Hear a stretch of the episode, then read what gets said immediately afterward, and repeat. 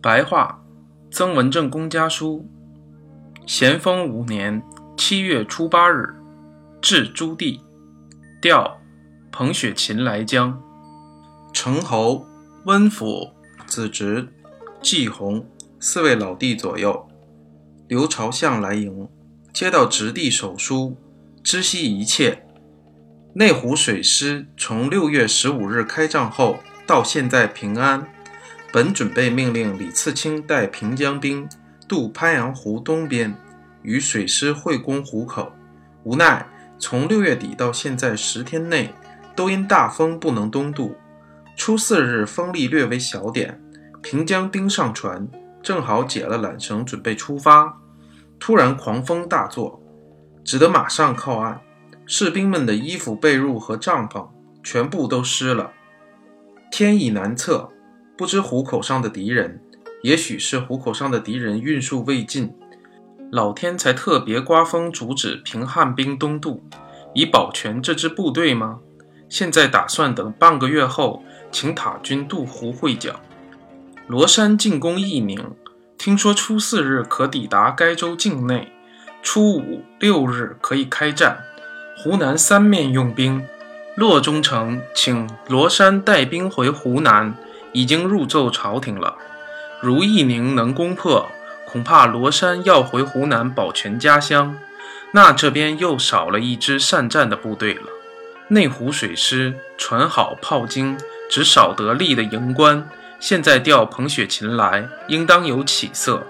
盐税用来重军饷是一件大好事，只是这中官商都想专利。少尉西来江，会议已有头绪。不知他回浙后，他们里面认识的人能答应实行不？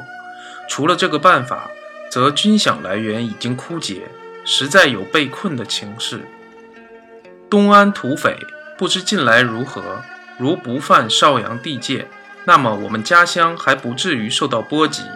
带兵的事儿，千难万难，成帝带兵到衡阳，温帝带兵到新桥，幸亏平安。以后总以不带兵最好。我阅历了两年，知道这里面得罪人的事情、造孽的事情不一而足，恨不得与弟弟们一桩一桩当面细谈。